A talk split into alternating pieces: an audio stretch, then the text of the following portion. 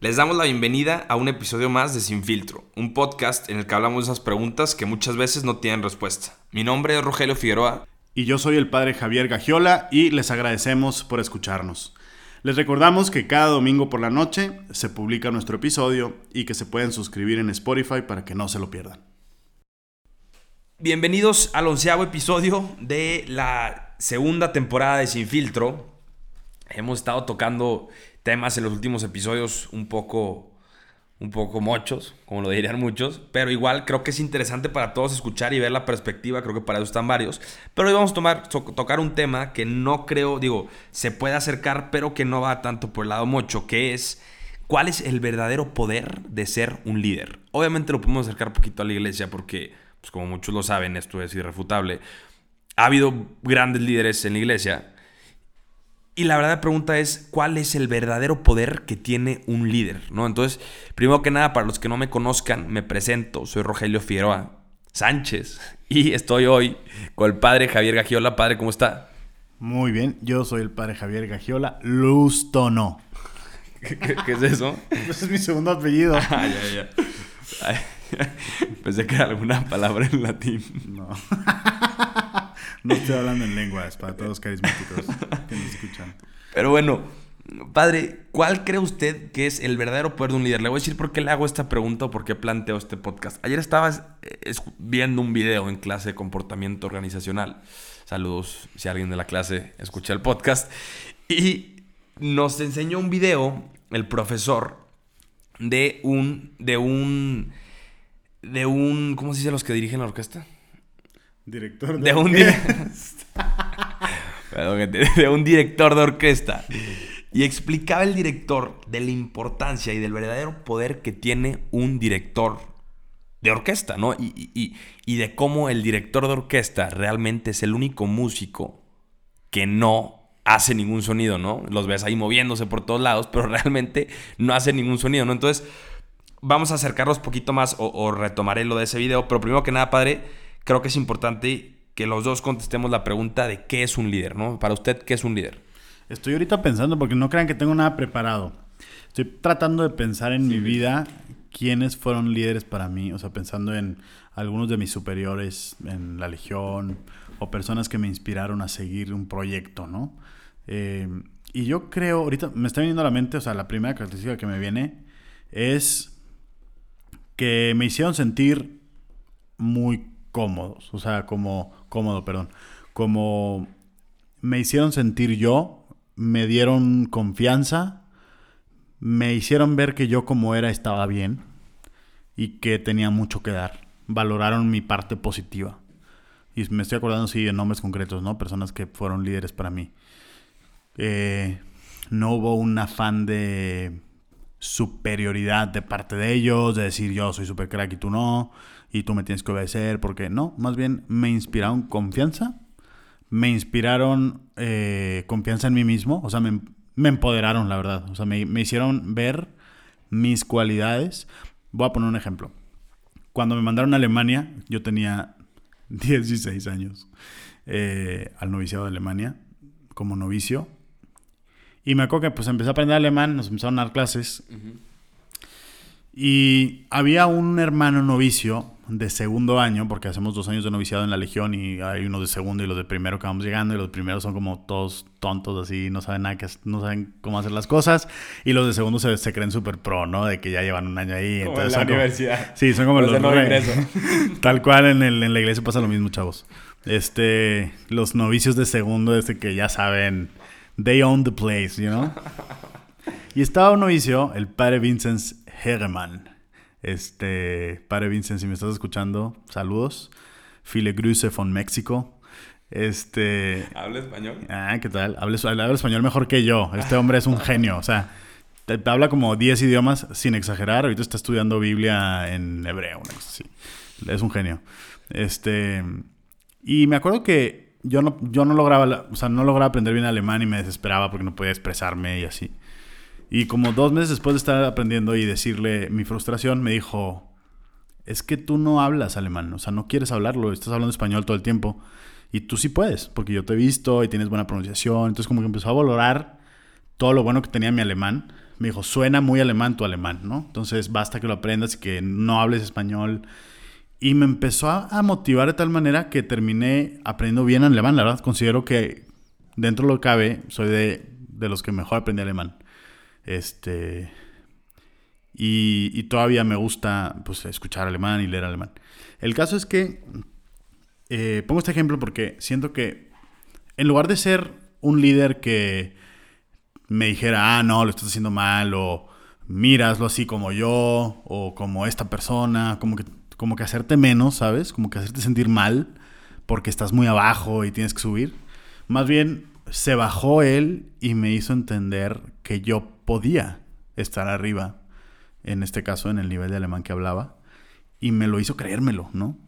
Y me dijo que tenía la, capacidad para hacerlo. Y era algo como que yo no me terminaba de creer, quizá. Entonces siento que un líder es el que baja por ti y te jala hacia arriba. Y te reconoce todo lo que tú tienes, que a lo mejor él mismo no tiene. Y eso te hace entonces dar el plus y entonces convertirte en esa persona líder justo, ¿no? Y en esa persona que, que alguien que ves para arriba como te ve, ¿no? O sea, como que te dan ganas de... Y yo creo que te voy a decir que primero que nada es, es importante entender, como lo estaba mencionando ustedes, son ejemplos de buenos líderes, pero hay buenos y malos líderes, ¿no? Entonces aquí entra la pregunta, que es la segunda pregunta, ¿cuál es el verdadero poder de un líder? Y ahora les cuento un poquito de lo que explicaba este director de orquesta en el video. Explicaba de cómo, a pesar de que el director de orquesta sea el único que no hace un solo ruido, su verdadero poder está en empoderar a los demás y en el poder que le puede dar a cada uno de sus instrumentos y a cada uno de los músicos que están tocando instrumentos que él está dirigiendo. Entonces, yo creo que se conecta exactamente con lo que está diciendo el padre, ¿no? El padre cuenta y habla de este líder que lo llevaba a él a ser alguien mejor, ¿no? Y que se, y que se bajaba su nivel para decirle lo que está haciendo está bien. Entonces, con ese poder que tenía ese líder, empoderó al padre Javier, ¿no? Entonces, es la verdadera importancia, es la verdadera, el verdadero poder que tiene un líder, es el poder de con su poder ayudar a los demás a hacer más. No si me voy a entender, está un poco confuso, pero qué fregón, ¿no? Yo creo que muchas veces, y hemos visto, y vivimos o convivimos o, o hemos topado nuestras vidas con personas que son líderes, pero que son líderes malos, ¿no, padre? No sé, si, no si le ha tocado a usted y hay ejemplos clarísimos de, como usted lo dice, de maestros que te enseñan y que te ayudan a darle para arriba. Pero luego, obviamente, hay maestros que con su poder te tumban para abajo, ¿no? Entonces, realmente lo que ellos creen que están haciendo, pues es contraproducente. Y también existe el otro ejemplo de líderes que usan ese poder que tienen para un fin malo, ¿no? O sea, como es para los líderes que han visto una historia, como Hitler y demás, que no nos vamos a volver a meter en el tema de qué es bueno y qué es malo, pero yo creo que es importante entender, padre, y, y, y, y, corríjame si cree usted que yo estoy en lo equivocado, yo creo que podemos concordar o podemos llegar a la idea de que todos estamos llamados a ser líderes, cada quien a nuestra escala, ¿no? ¿O, qué cree usted? Yo creo que sí, y depende 100% de, del modelo que tengamos en la cabeza de lo que significa ser líder, porque eh, fíjate que yo, también poniendo un ejemplo de, mi vida personal, estoy en esta congregación Legionarios de Cristo que es, eh, que es internacional, ¿no? Y me tocó convivir en mi formación con muchos padres, hermanos en ese entonces, todos éramos hermanos seminaristas, eh, de muchos países. Y con contextos culturales muy diversos. Y de repente pues estabas en una misma generación con italianos, húngaros, alemanes, estadounidenses, brasileños, colombianos. imagínate la riqueza cultural que se daba ahí en esa convivencia, ¿no? Padrísima. Y una de las cosas que me daba cuenta es que eh, muchos de los, sobre todo los, los gringos, ¿no? Mis queridos hermanos americanos. Saludos. Saludos a todos los gringos. No, de hecho es el segundo país que más nos escucha. Estados Unidos, un abrazo. Todo bien. Eh, ellos, me acuerdo que nos criticaban a los mexicanos porque decíamos que teníamos un esquema de autoridad caciquista. Eh, ¿Qué significa eso? Que el cacique mexicano, de hecho el padre Juan Sabadell, que es consejero general de la Legión de Cristo, hablaba mucho de este concepto.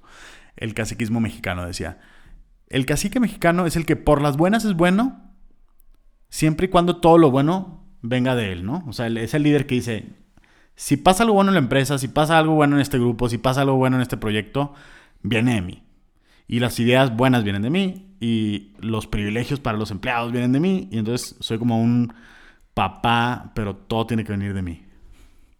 Pero el cacique Cuando ve que un liderazgo empieza a salir en el grupo, lo aplasta, porque aquí el que mando soy yo. Eso es un, eso es un mal líder, un pésimo líder. Y el mexicano, traemos en el background cultural de la autoridad mexicana, traemos una, una tendencia a ser caciques. Por las buenas somos muy buenos, siempre y cuando nosotros seamos el centro de atención y la fuente de todo bien. Y cuando hay otros que empiezan a surgir, los aplastamos, porque nosotros tenemos que brillar. Y eso está súper mal. Y los gringos, mis hermanos legionarios americanos, nos decían, es que en Estados Unidos no hay ese modelo de autoridad. En Estados Unidos hay modelo más como de consejos, ¿no? Como de trabajo en equipo. Donde no hay uno que brilla, sino que es un equipo el que saca adelante y cada quien pone su parte y entonces brilla el proyecto. Creo que tenemos que aprender mucho de esto. A lo mejor estoy generalizando y a lo mejor podrían criticar esta visión, digamos, de la autoridad mexicana o americana. Puede ser que no sea tan acertada, pero me parece muy interesante porque creo que en el tema de liderazgo del que estamos hablando, un líder que empodera los liderazgos, al final termina siendo más líder. Porque su autoridad se ve reforzada, porque el proyecto crece más, porque hay un equipo que está trabajando y está rindiendo más, que cuando eres tú solo y que todo el bien viene de ti, pero estás aplastando el proyecto final. El proyecto y el resultado en el fondo. No, y, creo que sí, sí todos hemos vivido y todos los jóvenes este, que están escuchando esto, podemos como identificarnos con esos momentos en los que nosotros éramos queríamos brillar, ¿no? Y, y, y, no queríamos que nadie más brillara y si había alguna cosa que habíamos hecho bien, éramos nosotros los que lo habíamos hecho bien y no el grupo, ¿no? Pero yo creo que realmente es y a mí se me hace importante que todos entendamos y realmente dentro de ti te des cuenta que estás llamado a ser líder, ¿no? Estás llamado a liderar cada quien a su manera, cada quien a su extensión que pueda. Pero tú que estás escuchando este podcast, aunque te dé miedo ese primer paso, estás llamado a ser líder. Ahora, para los que ya sean líderes o para los que sientan que ya son líderes, te pregunto tú y te dejo que lo reflexiones porque obviamente no nos puedes contestar. Bueno, sí, en Insta nos puedes contestar. Pero te pregunto y, te dejo la tarea de darte cuenta de qué estás haciendo con ese poder que tienes. ¿Qué haces con ese verdadero poder? Que es lo que hablamos el padre y yo, que es darle poder a los demás. Y tu poder está en quedarte callado como el director de la orquesta y de hacer que los demás brillen. ¿Qué haces tú como líder con ese poder que ya tienes o que estás por tener? ¿No? Y yo creo que esto también eh, viene y, regresa como poquito a la pregunta del por qué, ¿no? El por qué haces las cosas. Y siento que mucha gente, no, el padre me, me, corregirá si, si cree algo, o sea, cree que esto no es cierto. Pero creo que mucha gente, como que a veces el porqué de las cosas que hace no está como muy bien planteado, ¿no? O sea, como que ese a veces es como el que te lleva a ser algo malo, no es entender. O el que te lleva a ser este mal líder cuando no tienes como muy bien planteado el porqué de lo que estás haciendo, ¿no? O sea, por ejemplo, bueno, ¿qué ejemplo podemos poner? Bueno, por ejemplo, bueno, no de ustedes. No, por ejemplo, Madre Teresa, ¿no? Claro, exacto. Eh, su afán y su, su, búsqueda no estaba en cómo voy a ser una líder mundial, que me reconozcan y me den un premio Nobel un día, y entonces empieza a trabajar para eso, sino que su, su meta era el servicio, ¿no? El reconocer la sed de Cristo en los pobres. Y entonces ahí encuentra su, su realización, su misión en la vida, y entonces empieza a provocar y a inspirar liderazgos, ¿no? Que quieren hacer lo mismo. Por su drive, por su manera de inspirar a los demás, por su capacidad de trabajo, por su empatía, etc. Y, entonces, pero su, su, su, pensamiento estaba centrado en, en el servicio, ¿no? Yo creo que para ser un buen líder, tu intención tiene que ser súper recta. Porque nadie te va a seguir si lo que buscas es eh, beneficiarte a ti mismo nomás. Nadie. O puede que sí, pero al fin no va a ser. No, yo creo que, bueno, sí puede ser, puede que sí, pero normalmente no te sumas a un proyecto que vaya a beneficiar solamente a una persona, ¿no? Es como tienes que endiosarla mucho para llegar a hacer eso.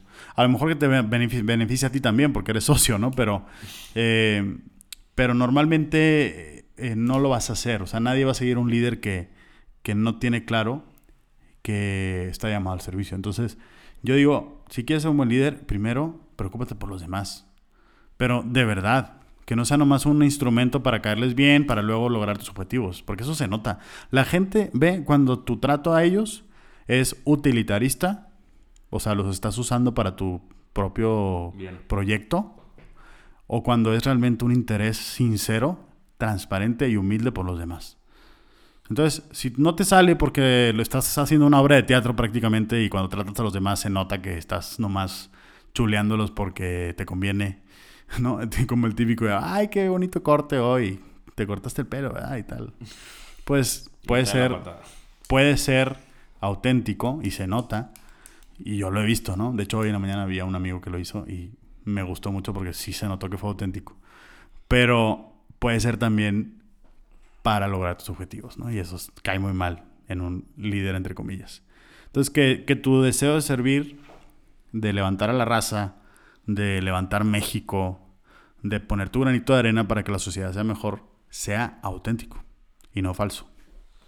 Claro, yo creo que, digo, regresándonos un poquito a lo que estaba hablando de la Madre Teresa, si realmente, y ahorita lo estaba pensando, y si realmente te das cuenta como de todos los grandes líderes que ha habido en el mundo, como, como Santa Teresa, como tal vez Mark Zuckerberg, como que en ningún momento tenían como el fin, no sé si me voy a entender, bueno, tal vez algunos sí, pero como que en ningún momento el fin era llegar a eso, ¿no? Y podemos ver a todas las personas que ganan premios Nobel, y normalmente la mayoría son personas que no estaban, o sea, o que no, no, no, no la mayoría, todos son personas que no estaban buscando ese premio, ¿no? Entonces, creo que es algo, eso es algo que, que- que es importante planteárselo a nivel personal y ponerte a pensar el por qué, ¿no? El por qué, el por qué eres líder, por qué estás buscando empezar este nuevo proyecto y cuál es la meta final de esto que estás haciendo.